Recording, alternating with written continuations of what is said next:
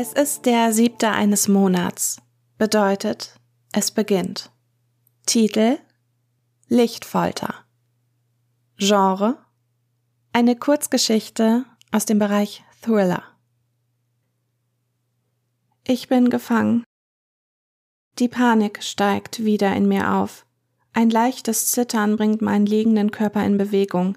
Ich setze mich auf und schließe die Augen, verschließe sie vor der Wahrheit, vor dem Grauen, vor diesem kalten und finsteren Keller. Ich bin gefangen. Meine Hände krallen sich in die schmutzige Matratze. Die nackten Füße berühren den kalten Betonboden. Scharf ziehe ich die Luft ein. Sie ist feucht und kühl.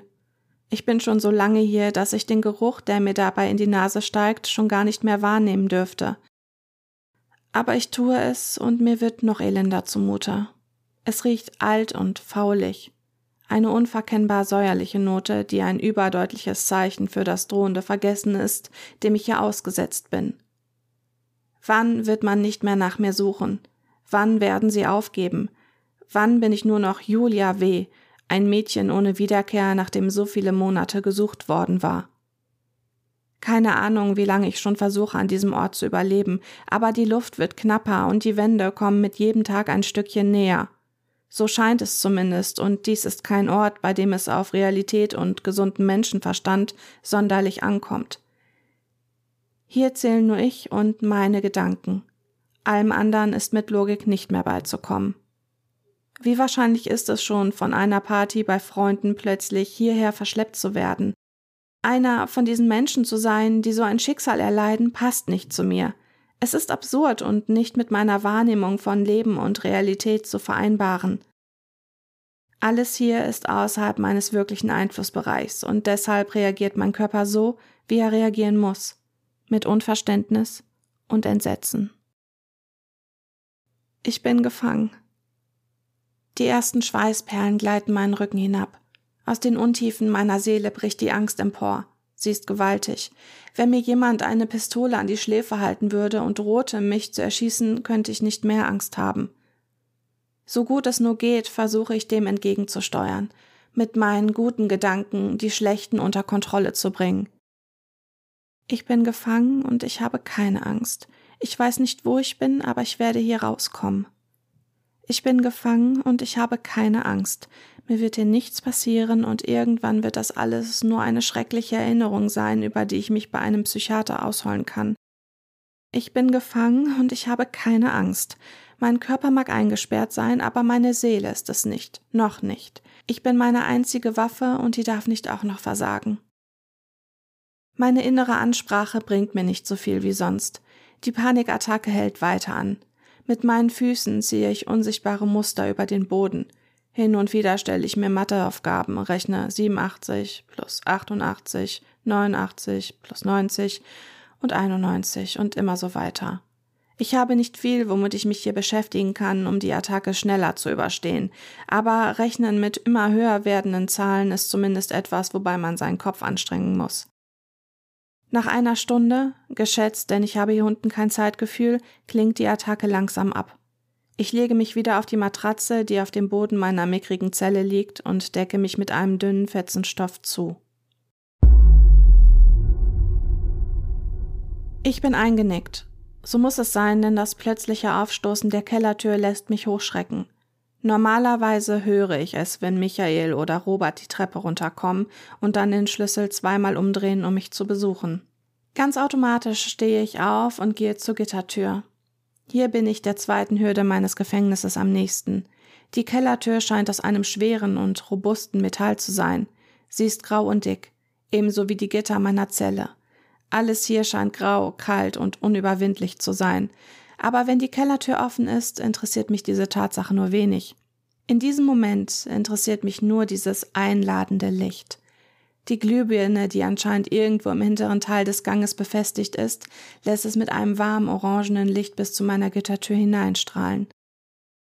Es ist wie das Morgengrauen. Ein neuer Tag, eine neue Chance. Ich will unbedingt dahin, um jeden Preis. Ich sehne mich nach der Sonne, mehr als nach allem anderen, und dieses Licht kommt dem in dieser grauen Ödnis am nächsten. Die meiste Zeit sitze ich hier im Dunkeln. Hin und wieder geht für ein paar Stunden eine Lampe in meiner Zelle an. Wenn sie erlischt, springt oft eine andere an, die am oberen Teil der Wand gegenüber befestigt ist. Rechts und links davon sind weitere Lampen, aber die scheinen kaputt zu sein. Zumindest habe ich sie noch nie brennen sehen. Michael habe ich mal danach gefragt, aber keine Antwort darauf bekommen. Hier. Michael unterbricht meinen Gedankengang. Er hält mir ein paar Powerregel und eine kleine Flasche Wasser hin. Zweimal am Tag schiebt er Essen durchs Gitter, dreimal am Tag Wasser. Vor einigen Wochen hatte ich noch drei Mahlzeiten gekriegt. Manchmal sind Obst und Schokolade dabei gewesen. In letzter Zeit war es aber Standard geworden, mir morgens irgendwelche Riegel zu geben und abends ein paar Scheiben Brot mit Käse. Bisher leide ich nicht groß an Hunger und zu trinken ist zumindest immer etwas da. Dennoch beunruhigt mich diese Veränderung. Wie kann ich schon sicher sein, dass es nicht ab morgen noch weniger gibt oder gar nichts mehr? Wieso kriege ich nur noch so wenig? Ich bemühe mich, meine Stimme sanft klingen zu lassen. Sanft mit einem leichten Grundton von Angst. Es war nicht schwer, das hinzukriegen. Es war eher schwer, die Angst nicht noch mehr durchscheinen zu lassen als ohnehin. Nur in diesen Momenten lasse ich sie ganz bewusst zu. Ansonsten muss sie ignoriert werden. Sie könnte meinen Untergang bedeuten. Das ist alles ein Psychospiel. Das hatte ich bereits nach ein paar Tagen hier unten kapiert. Robert hatte ich so lange angeschrien, dass er irgendwann angefangen hatte, meiner Wut mit Fäusten zu begegnen. Erst als ich umgänglicher wurde, habe ich mehr zu essen gekriegt und Robert schickte dann auch ab und zu Michael runter. Ich vermute, dass er sein Sohn ist, in meinem Alter, vielleicht ein Jahr älter, 19 höchstens. Damals war die Gittertür offen gewesen und mir stand der gesamte Kellerraum zur Verfügung, viermal so viel Platz wie jetzt. Die Zelle kann ich mit zehn Schritten komplett abgehen. Es ist ein Gefängnis in einem weiteren Gefängnis, und ich kann nicht mal erahnen, wie viele weitere Mauern und Hürden noch auf mich warten. Als es noch ging, hatte ich die Matratze vor die Kellertür geschoben, nur um dann auf Knien vor dem Schlüsselloch zu hocken. Leider war durch die kleine Öffnung kaum etwas zu sehen, im Grunde nur Dunkelheit. Das Licht draußen ist nur an, wenn jemand die Treppe runter will. Doch das zweitschönste hier unten ist der Luftzug gewesen. Ich weiß nicht, ob ich ihn mir nur eingebildet habe oder ob er wirklich da war, da ist. Ich weiß nur, wenn ich nah an dem Schloss geatmet hatte, fühlte meine Lunge sich besser an. In meinem Kopf war alles für einen Moment klarer. Aber dann hatte ich zu überstürzt gehandelt. Aus einem Impuls heraus hatte ich bei einer günstigen Gelegenheit Michael angegriffen. Er war größer als ich und auch stabiler, aber ein gezielter Tritt in die Weichteile mit weniger gezielten Schlägen und Kratzer in seinem Gesicht reichte, und mir wurde ein kurzer Moment zur Flucht geschenkt. Ich schaffte es in den Sonnenflur. Es war keine Zeit geblieben, nach links und rechts zu sehen und sich Details zu merken. Ich sah nur eins die Treppe. Die Treppe, die hoch zur Freiheit führte. Hoch zu einem Fenster. Doch Hände hatten mich von hinten gepackt, die von Robert. In dem Moment, als ich den Stahlgriff mit den Fingerspitzen erreicht hatte. Ich schrie und schlug wild um mich, doch das half nichts. Robert zog mich wieder hinunter, Stufe um Stufe. Michael tauchte wieder in meinem Blickfeld auf. Sein Gesicht war wutverzerrt. An seinem Hals floss Blut aus einer Wunde hinab. Ich hatte also zumindest seinen Hals verletzt, wie ich nun feststellte. Noch jetzt, wo er mir diese dämlichen Riegel reicht, sehe ich mit Verzücken auf die dünne Narbe. Das ist mein Anfang gewesen. Robert will nicht, dass du mehr bekommst. Ich nehme endlich meine Lebensmittelration und setze mich wie gewohnt auf meine Matratze. Bleibst du? frage ich ihn. Ich muss gleich zur Schule, aber ja, ein paar Minuten habe ich noch. Ich stoppe beim Aufreißen der Regelverpackung. Schule. In meinem Kopf rattert es. Als ich von der Party nicht mehr wiedergekommen war, da hatten die Sommerferien gerade erst begonnen. Wenn Michael jetzt zur Schule muss, bin ich hier mindestens schon anderthalb Monate gefangen. Ein Schauer jagt mir über den Rücken und erinnert mich an die Panikattacke vom frühen Morgen. Verstehe, Hast du Schule auch so sehr wie ich? Ja, total, sagt er. Ich lüge. In Wahrheit liebe ich die Schule.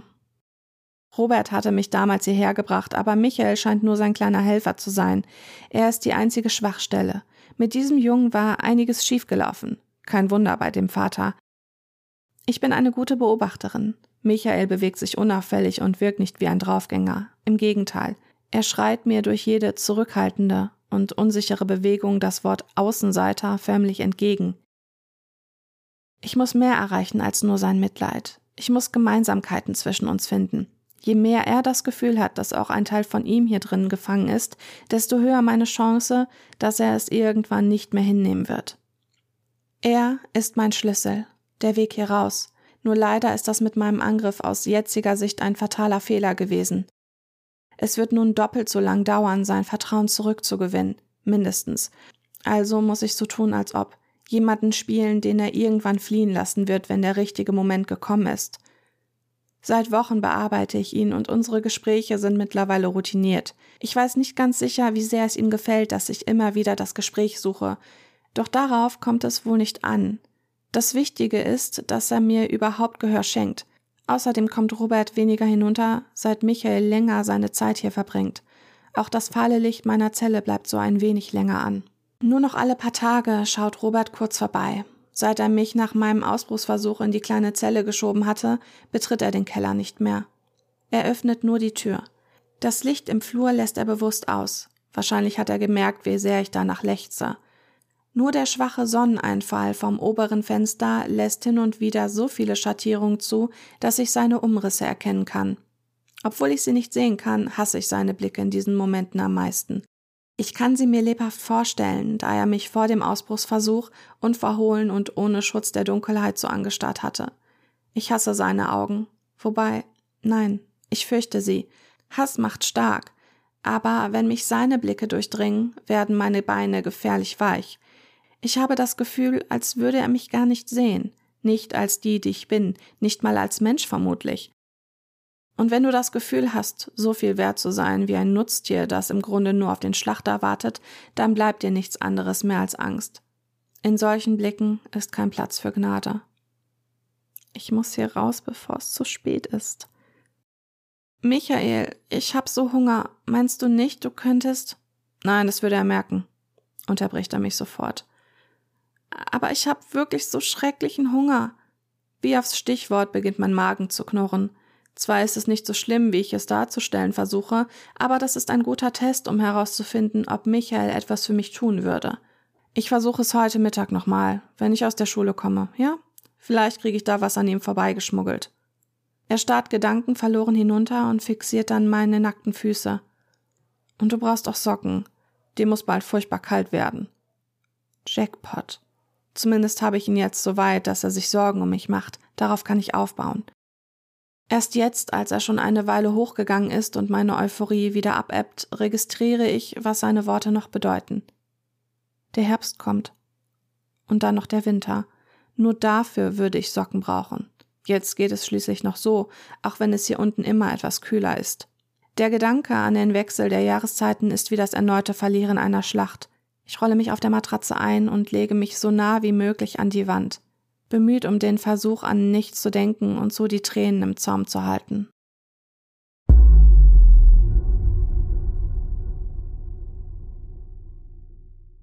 Das Lichtspiel beginnt.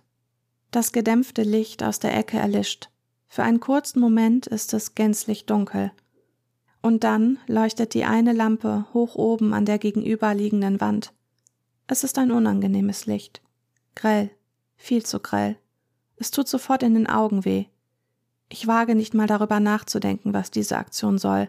Mein Instinkt sagt mir, dass es nichts Gutes verheißt. Ich habe sogar eine Ahnung, woher das rühren könnte, aber ich verbiete mir diesen Gedanken zu fassen, denn dann habe ich keine Chance. Ich schließe die Augen, aber dem Licht kann ich dadurch dennoch nicht entfliehen. Es dringt durch die geschlossenen Lider und wird zu mehr und mehr zu dem Orange vom Sonnenflor. An diesen Gedanken klammere ich mich. Es hilft. Endlos scheint dieser Augenblick zu sein. Die Zeit ist ein komisches Ding, wenn man keine Uhr mehr hat, der man im Leben folgen muss. Ich habe keine Termine, keine Schule, keine Arbeit, keine Freunde oder Familie, die ich sehen kann. Die Zeit schlägt nicht mehr im Sekundentakt. Sie kriecht von Moment zu Moment, jeder länger und zähflüssiger als der letzte, und jede weitere gefühlte Stunde, die verstreicht, löst zweierlei in mir aus. Ich bin erleichtert, wieder ein wenig Zeit überbrückt zu haben, ohne vollends durchzudrehen. Ich bin traurig, weil wieder ein Stück meines Lebens vergeudet ist. Ein Stück, in dem ich wirklich hätte leben können, anstatt nur zu überleben.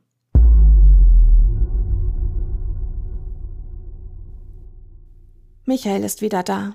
Er stellt mir eine Schüssel mit klarem Wasser vor die Zelle. Dazu ein Handtuch und einen Waschlappen. Ich konnte Robert auch überreden, dir die Socken zu geben. Es war nicht ganz so leicht, aber hier. Er reicht sie mir und ich bemühe mich, mein Gesicht aus vollstem Herzen zum Strahlen zu bringen. Er braucht die Anerkennung, braucht meine Dankbarkeit. Danke, wispere ich, als würden mir Socken und eine Schale Wasser zum Saubermachen alles bedeuten. Ich komme später wieder und bringe dir dein Abendbrot. Ich will nicht, dass er sofort wieder geht. Warte, sage ich verzweifelt. Warte. Bleib bitte. Warum? Du bist der Einzige, mit dem ich hier sprechen kann. Und worüber willst du reden? Egal, irgendwas. Er starrt mich lange an. Mein Nacken kribbelt unangenehm. Ich reagiere falsch. Ich muss ihm zeigen, dass ich mich für ihn interessiere. Warum hilfst du Robert? Helfen? Wobei? Na, mich hier gefangen zu halten. Was will er von mir? Das erfährst du noch früh genug. Eine schreckliche Antwort. Bitte, wimmere ich nun, lass nicht zu, dass er mich verletzt. Wieder blickt er mir tief in die Augen, fast ausdruckslos.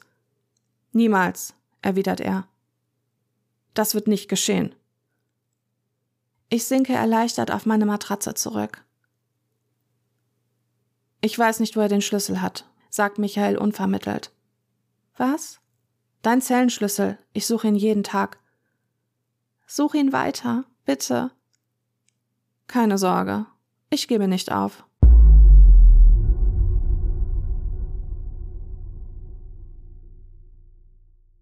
Jemand steigt die Treppe hinab. Ich erkenne sofort, dass es Robert ist.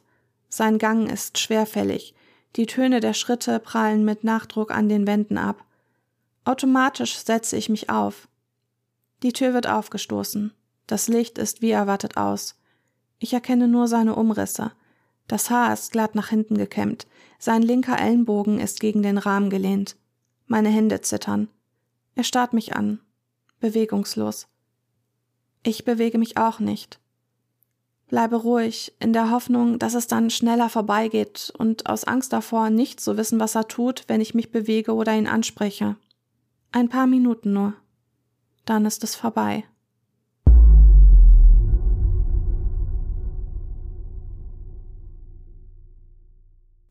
Michael steigt die Treppen wieder hoch, zerwuschelt sein Haar, das er für den Moment glatt nach hinten gegelt hatte. Sein Gesicht macht einen zufriedenen Eindruck. Wenn sie wüsste, denkt er, wenn sie wüsste, dass Vater tot ist, wenn sie wüsste, dass er nur ein paar Kilometer weiter auf dem Friedhof begraben liegt, wenn sie wüsste, dass ihr Zellenschlüssel mit ihm begraben wurde. Bald beginnt die Folter. Die Lichtanlage ist fertig. In ein paar Wochen bringe ich sie runter zu ihr. Dann kommt der eigentliche Spaß. Aber zuerst soll sie sich sicher fühlen, Hoffnung spüren, Sie ist jeden Tag mehr von mir abhängig, bald in jederlei Hinsicht. Die Zeit arbeitet für mich, Julias Angst arbeitet für mich, und ihre Hoffnung wird mein Weg zur absoluten Kontrolle. Das alles geschieht ihr recht. Michael kocht heißes Wasser in der Küche auf. Er hat es sich angewöhnt, seit Julias Ankunft jeden Tag einen Tee zu trinken. Anfangs hatte er ständig unter Strom gestanden. Der Tee half, Mittlerweile war er ruhiger, verklärter, abgestumpft. Gerade nach Roberts Tod war eine seltsame Ruhe über ihn gekommen. Er setzt sich in den Sessel und starrt auf die Fotowand über dem alten Kamin. Laura. Er sieht lange auf das Foto seiner Schwester. Sie ist noch nicht lange tot. Es ist fast ein Jahr her. Bei einem Autounfall ist sie gestorben. Sie war des Nachts über die Straße gegangen. Die Ampelanlagen waren ausgeschaltet gewesen. Nur das gelbe Licht der Ampel war in beständigem Rhythmus an und ausgegangen. Als das Auto über die Straße sauste, hatte Laura keine Chance gehabt. Julia hatte seine Schwester mit voller Wucht getroffen. Im Krankenhaus hatte sie ein paar Tage mit ihren Verletzungen gekämpft, aber sie konnte nicht mehr, wollte es vielleicht auch gar nicht. Da ist dieses Licht gewesen. Es hat so weh getan. Das waren ihre letzten Worte gewesen. Ihr Tod hatte Vater und Sohn wie betäubt zurückgelassen. Doch in beide kam wieder Leben, als Julia vom Gericht freigesprochen worden war. Jetzt, im Nachhinein, weiß Michael nicht mehr genau, wer auf die Idee mit der Entführung gekommen war. Beide schienen es zu wollen, nur aus anderen Gründen. Michael aus Rache und Robert. Über seine Gründe dachte Michael nur ungern nach. Es war zu grausam. Sie sollte einen Ersatz für Laura schaffen, doch das hatte Michael nach langer Überlegung nicht zulassen können. Er wollte Julia auf seine Weise zerstören. Sie sollte nicht dem Weg seiner Schwester folgen. Das wäre zu schmerzhaft für ihn gewesen. Für Michael war deshalb die Zeit gekommen, um aktiv zu werden. Zumindest den Sieg über Robert hatte er letztlich erringen können. Für seine Schwester, für Laura. Aber mehr hatte das Mädchen im Keller nicht verdient. Das war die einzige Gnade, die er zulassen konnte. Der Rest war zu schwerwiegend. Ich werde sie mit den Lichtern ewig foltern, ihre Augen so lange ins Grelle sehen lassen, bis sie nichts anderes mehr sehen kann, so lange, bis sie richtig bereut und nach Erlösung schreit, so lange, bis sie blind ist. Und dann wird sie erst sehen können, was sie für einen Schaden angerichtet hat. Irgendwann lasse ich sie wissen, dass Vater nicht mehr da ist, nur eine Spukgestalt in ihrem Kopf, und wenn sie erkennt, dass ich die eigentliche Gefahr und nicht ihr glorreicher Retter bin, wird sie hoffentlich vollends zerbrechen. Sie hat keine Chance. Sie ist gefangen. Ohne Ausweg.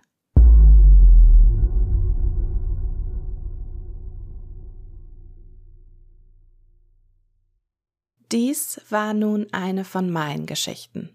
Lebt ihr nun weiter die euren und vergesst dabei nicht, sie so zu schreiben, wie ihr es auch wirklich möchtet. Und wenn euch was nicht passt, streicht es durch, schreibt es neu. Reißt notfalls ganze Seiten raus, wenn ihr euch ein anderes Ende ersehnt.